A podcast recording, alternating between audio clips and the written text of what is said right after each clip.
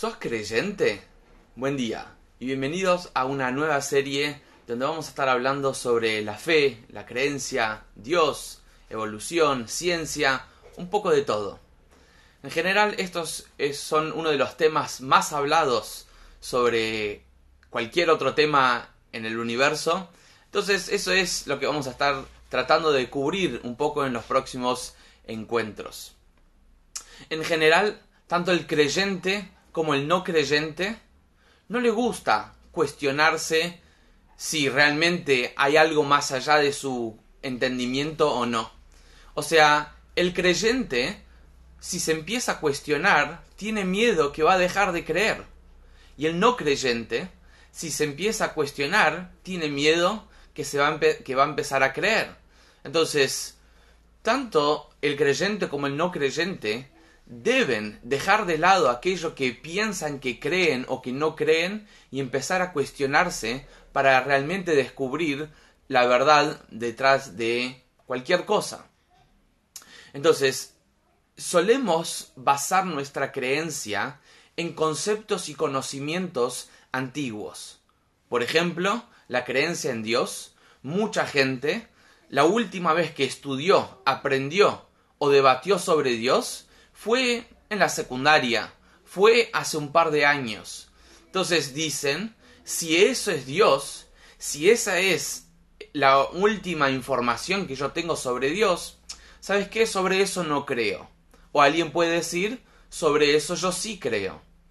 Y todos nosotros somos adultos más inteligentes, con mayor conocimiento, con nuevas experiencias de vida. Entonces lo que tenemos que hacer es redefinir todo eso, aprender nuevos términos y tal vez descubrir un nuevo Dios, un nuevo entendimiento, donde uno puede decir, a ver, tal vez creo, tal vez no creo. Pero hoy creer o pensar que uno cree o no cree en un Dios antiguo que estudió hace un par de años es realmente irrelevante y no es práctico. Entonces, eso es lo que tenemos que hacer nosotros. Redefinir Dios, redefinir creer, redefinir creación, y ahí podemos empezar a hablar si crees o no crees. En general, en general, hay una diferencia entre creer y entender. Por ejemplo, si yo te digo tengo lentes transparentes, vos no tenés que creerme, Vos, lo estás viendo. Cuando yo te digo créeme, es si te digo que en mi bolsillo yo tengo eh, 100 dólares. Eso vos tenés que creerme. Porque no tenés cómo entenderlo, no tenés cómo verlo, y yo tampoco tengo cómo comprobártelo. Si yo te lo muestro, vos ya no me crees, vos ya lo ves, vos ya lo entendés. Entonces, mucha gente cuando dice, yo no creo en Dios porque no lo entiendo o no lo puedo ver. Entonces, la verdad lo que estás diciendo es que no podés entender. Pero, al contrario, el hecho que no lo podés entender significa que es lo único que vos tenés. La manera de relacionarte con esa idea nueva es creyendo. Entonces, este es un nivel de entender, de, perdón, de creer. El nivel más básico, donde a ciegas uno cierra los ojos y uno dice, ¿sabes qué? No puedo entender, no puedo convencerme que tenés esa plata o esa idea, pero yo te puedo creer, porque confío en vos y te creo. Pero después hay una creencia un poco más profunda. La creencia de que no es algo más allá o que no tiene que ver con un entendimiento, sino una vez que hay un entendimiento profundo sobre el tema, se logra una convicción. Cuando hablamos de fe, hablamos de una convicción. No hablamos de, bueno, sos ignorante, vivís a ojos cerrados y sos, como se dice, un religioso, entonces crees en Dios. No, no, no, ese es muy superficial y no es la creencia judía. La creencia judía es que ya que tengo un entendimiento y un conocimiento tan claro y tan profundo sobre Dios, sobre la verdad, sobre la realidad, yo creo. ¿Qué significa creo? Estoy convencido del tema.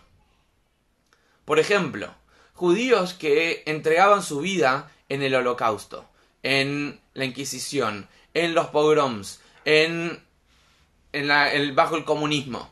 Yo no creo que todos ellos tenían las pruebas más fuertes y científicas para comprobar la existencia de Dios.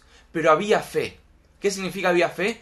Había convicción que hay una realidad y una verdad en el mundo, por lo tanto ellos estaban dispuestos a sacrificar sus vidas para esa verdad. No se basaba en una, en una creencia abstracta y no racional. Contrario, era lo más fuerte que ellos podían sentir y saber que hay una verdad más allá de la situación actual.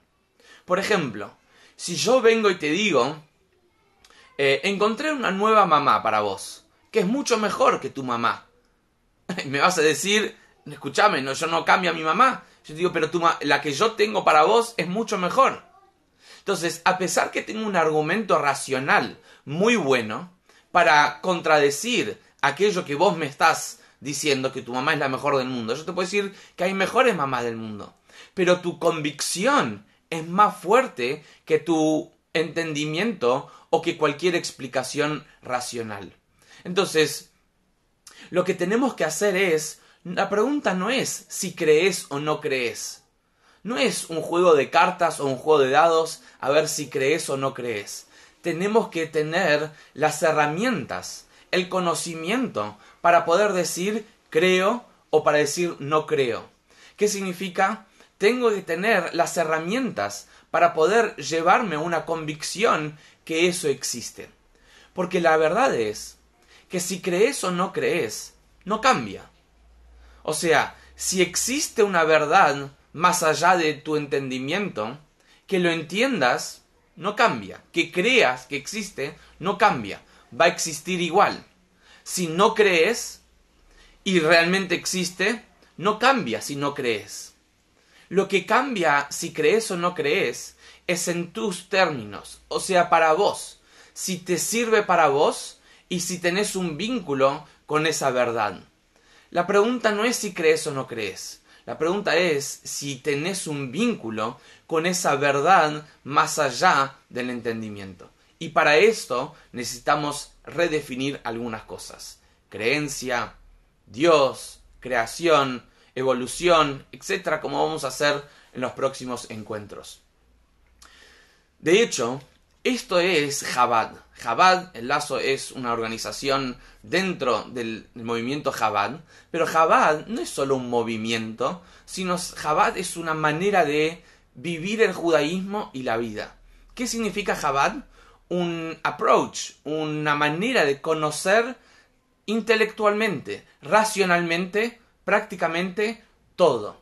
Desde Dios, el universo, los cómo y los porqués, el judío, la Torá, la vida, todo lo que hace Jabad es, la filosofía jasídica de Jabad, desmenluza cada detalle hasta lograr un entendimiento profundo que la persona puede decir, entiendo, es mío, es personal y tiene sentido. Entonces, estamos en esta, en esta vida y de hecho la palabra emuná significa fe, pero viene de omen. Omen es como una artesanía, una profesión. Porque no existe el yo creo o no creo. Es algo constante que uno está toda la vida estimulando, profundizando, conociendo, conociendo, creciendo.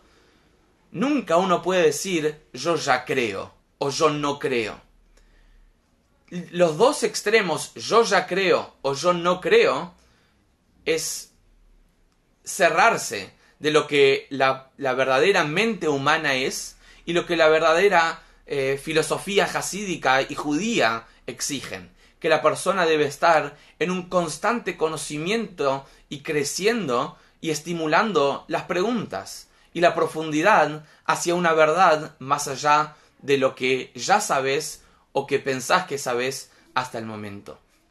Como vino un yudí a un rebe y le dice, Rebe, no sé qué hacer, yo no creo en Dios. Entonces el rey le responde, el Dios que vos no crees, yo tampoco. Porque este joven, este judío tenía un mal concepto de lo que era Dios y por eso no creía. Entonces, una vez que podemos definir qué es creencia, qué es Dios, etc., podemos ahí preguntarnos, ¿existe o no existe? ¿Me es relevante mi vida o no es relevante mi vida? Y la verdad es que entre los judíos, en general cualquier persona, somos todos creyentes. Como dice la canción, Anachnu ma'aminim bnei ma'aminim. Nosotros somos creyentes, hijos de creyentes. Está en nuestra sangre, está en, nuestra, eh, en nuestro espíritu.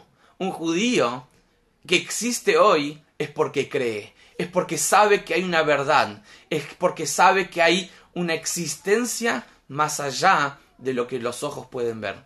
Pero bueno, vamos a estar hablando todo esto.